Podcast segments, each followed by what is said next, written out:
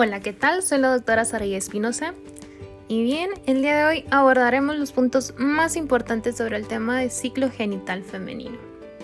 Como introducción, debemos conocer la duración del mismo, el cual, según la bibliografía del manual CTO, tiene una duración media de 28 días, aunque se considera normal que esté entre 21 y 35 días. Se divide principalmente en tres fases, hemorrágica o menstrual, proliferativa o folicular y secretora o lútea. El día que comienza el sangrado menstrual se considera el día 1 del ciclo. Entre los días 1 a 3 tiene lugar la menstruación o fase hemorrágica. A partir del día 4 comienza la fase proliferativa que durará hasta la ovulación, el día 14 del ciclo. Por tanto, la fase proliferativa abarcará desde el día 4 al 14. Como se ha dicho, la ovulación ocurre el día 14 y a partir de ahí comienza la fase secretora, que terminará cuando se inicie la fase hemorrágica del siguiente ciclo, aproximadamente del día 14 al 28.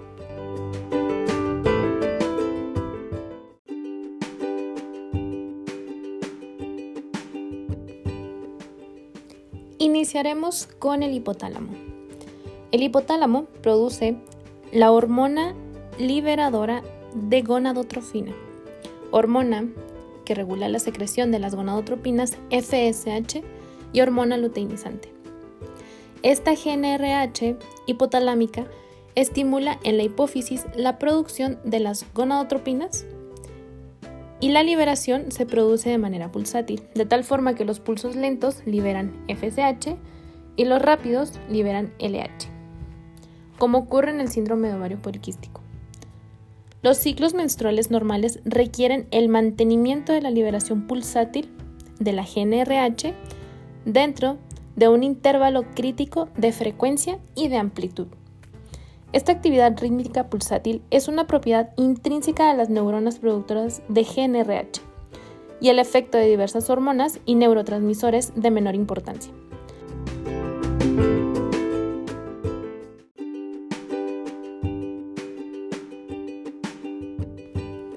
La liberación continua de GNRH desensibiliza las células por internalización de sus receptores, inhibiendo por tanto la FSH y la LH provocando un estado de hipoestrogenismo.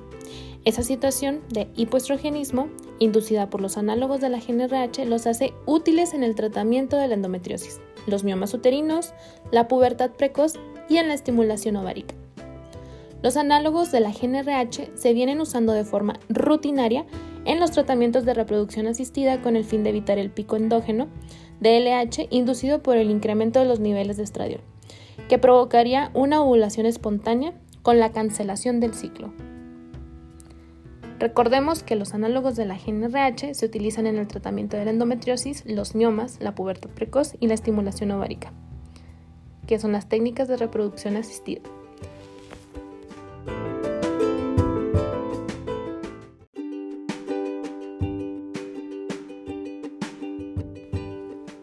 Pasaremos rápidamente a lo que es la hipófisis.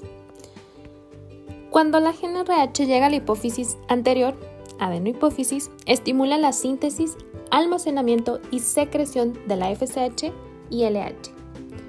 Hay que recordar que la FSH y la LH comparten la subunidad alfa con TSH y HCG. Hablemos ahora específicamente de la FSH. La liberación de la FSH tiene dos fases. Una primera meseta pequeña. Se libera en la primera mitad de la fase proliferativa y tiene como misión el crecimiento de la cohorte folicular y la selección del folículo dominante. La segunda fase o segundo pico sucede justo antes de la ovulación y sus acciones son las siguientes. Estimular el crecimiento de una capa granulosa en el folículo que se ha seleccionado. Inducir la actividad aromatasa en la granulosa que convierte los andrógenos en estradiol, por lo tanto, la FSH, estimula la producción de estrógenos en el folículo ovárico. Y aumentar los receptores de FSH en la granulosa. La FSH es inhibida por la inhibina folicular y los estrógenos. Es decir, los estrógenos producidos gracias a la FSH inhiben la propia FSH mediante un feedback negativo. Pasemos ahora a la LH. Su liberación tiene un solo pico. Es el pico ovulatorio. Consecuencia del efecto gatillo de los estrógenos. Así pues, la ovulación es el resultado directo de este pico de LH. Sin él, no hay ovulación. Así de simple. Sus acciones son estimular el crecimiento de la teca que produce andrógenos. Por tanto, la LH estimula la producción ovárica de andrógenos y favorece la luteinización del folículo tras la ovulación.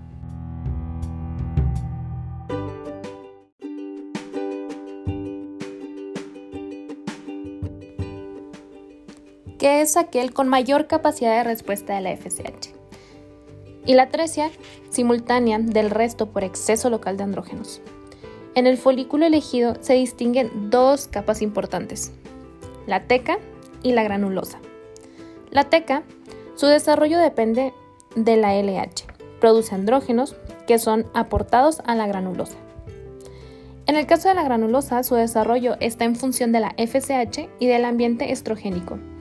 Tiene receptores de FSH, contiene aromatasa, que emplea los andrógenos de la teca para producir estradiol.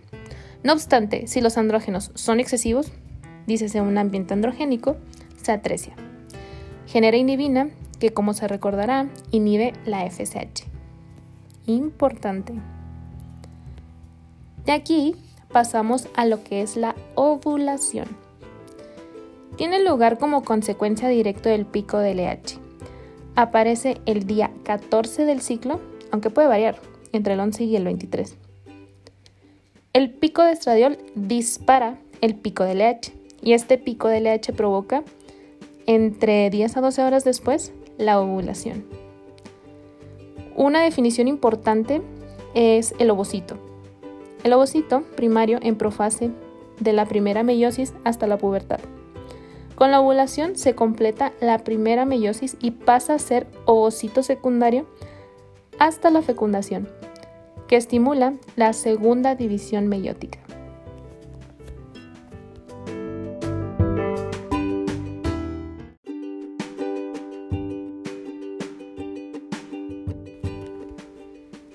Ovario. El ovario contiene unos 500.000 folículos primordiales en la pubertad, de los que solo llegan 400 a ovular. A continuación se estudian los cambios que se producen en el ovario en las diferentes fases del ciclo.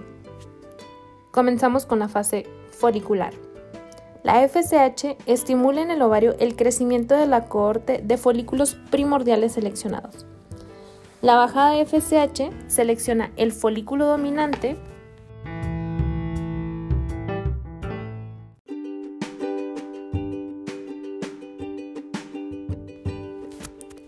Fase lútea. Tras la ovulación, el folículo se colapsa y se convierte en cuerpo lúteo. Es una fase de duración fija, 13 a 15 días siempre. Hay que recordar que al final comienza ya a elevarse algo la FSH. Otra definición importante es el cuerpo lúteo, que es el lugar de producción de progesterona. También sintetiza otras sustancias, como pequeñas cantidades de estrógenos.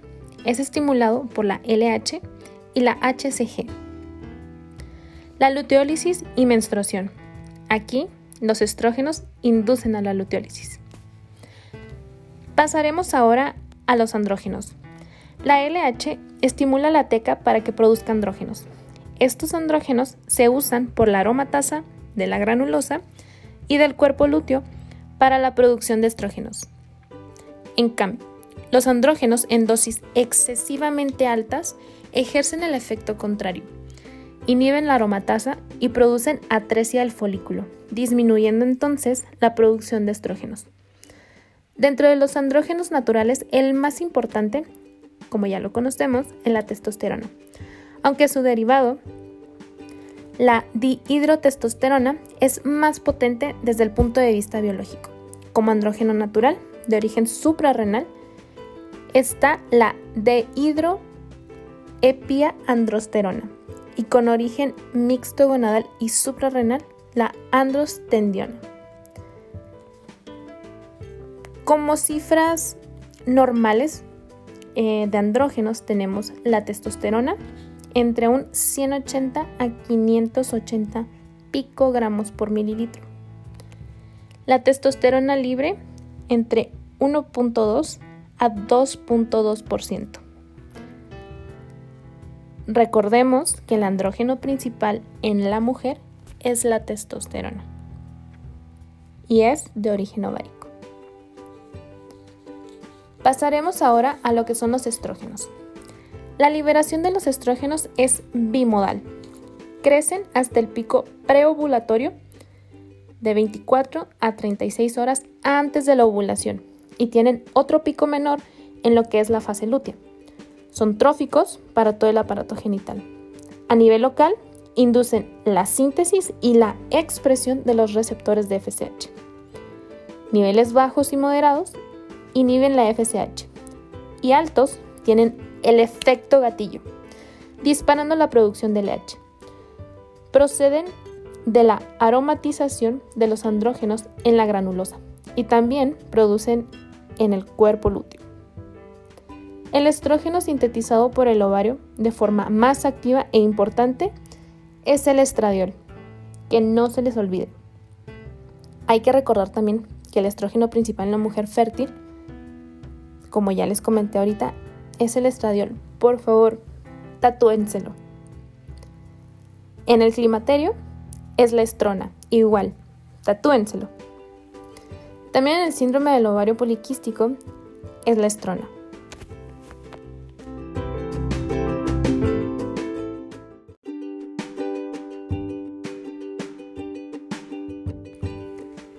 Pasemos ahora con los progestágenos.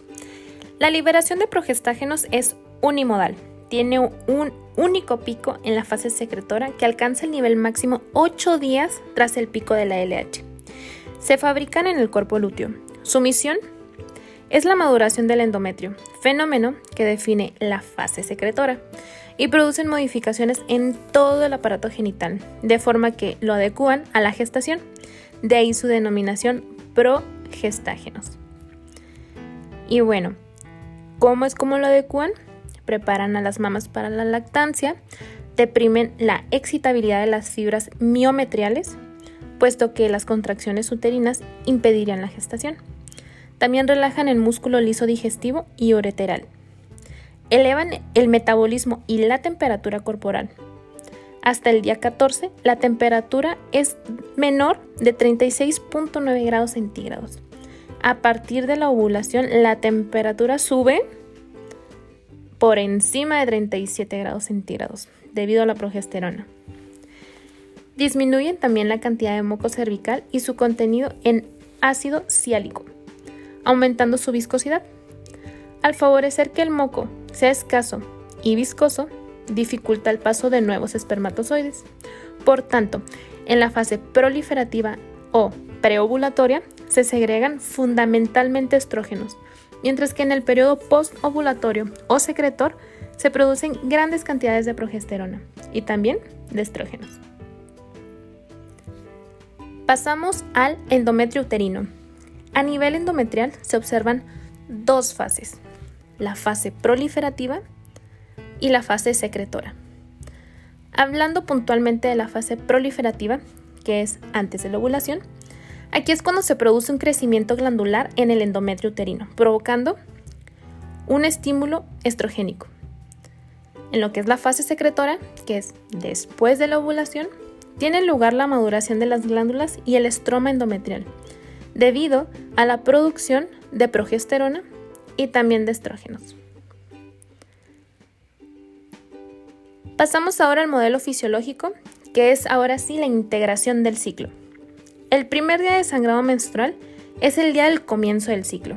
En esos momentos, la secreción pulsátil de la GNRH en el hipotálamo estimula la hipófisis y la producción de FSH, que actúa en el ovario estimulando el crecimiento de un grupo de folículos. La capa granulosa de estos folículos va a transformar los andrógenos en estradiol, recordémoslo, por medio de la aromatasa. Este estradiol llega al útero y ocasiona el crecimiento del endometrio. Además, el estadriol, junto a la inhibina, provocará un descenso de la FSH. Esta disminución de la FSH nos va a ocasionar la selección de un protagonista entre el grupo de los folículos que estaban creciendo. Esto quiere decir que va a ser nuestro folículo dominante y el resto se atrecia. Este folículo fue seleccionado porque presentaba la mayor cantidad de aromatización y de receptores para FSH. Una vez elegido al gran ganador, comienza a producir estrógenos y es capaz de elevar él solo los niveles sistémicos de estrógenos. Esta elevación estrogénica va a producirnos entonces una elevación de la FSH, que sería nuestro pico. Y poco después otro pico, que es el de la LH. Este va a, dar, va a dar lugar a la ovulación el día 14 del ciclo. A partir de la ovulación, el folículo sufre una transformación gracias a la LH y se convierte en cuerpo lúteo, cuya misión, como ya habíamos dicho, es establecer condiciones que favorezcan la gestación. Para ello produce progesterona. Parte de esta progesterona, generada por el cuerpo lúteo, se va a transformar en andrógenos y en estrógenos, lo que motiva el pico de estrógenos y de progesterona en la mitad de la fase secretora del ciclo. Si no tiene lugar la fecundación, se produce la luteólisis y la menstruación. Pero antes de que finalice la fase secretora, ya comienza a aumentar la FSH, que estimulará el crecimiento de un nuevo grupo de folículos en el siguiente ciclo.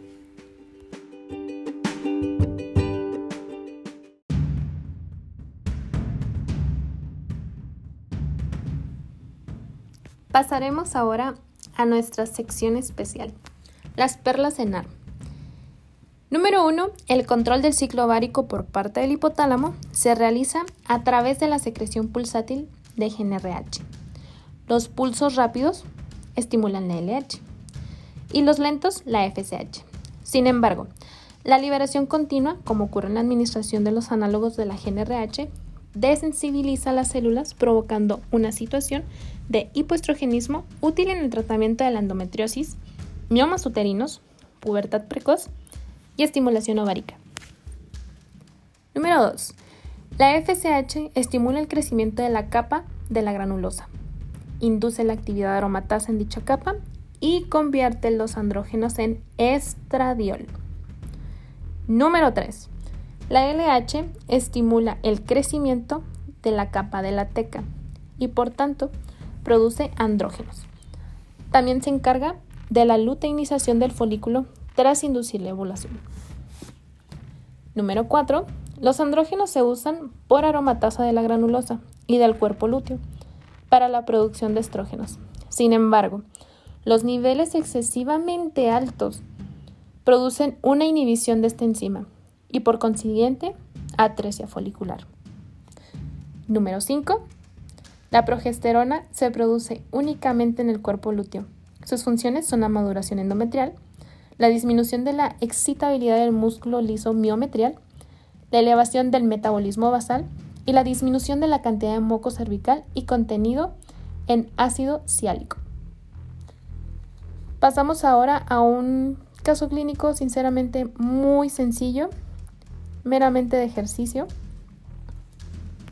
Y nos dice, la inhibina es un péptido producido en las células de la granulosa e inhibe la secreción de, número 1, LH, número 2, andrógenos, número 3, FSH y número 4, estrógenos.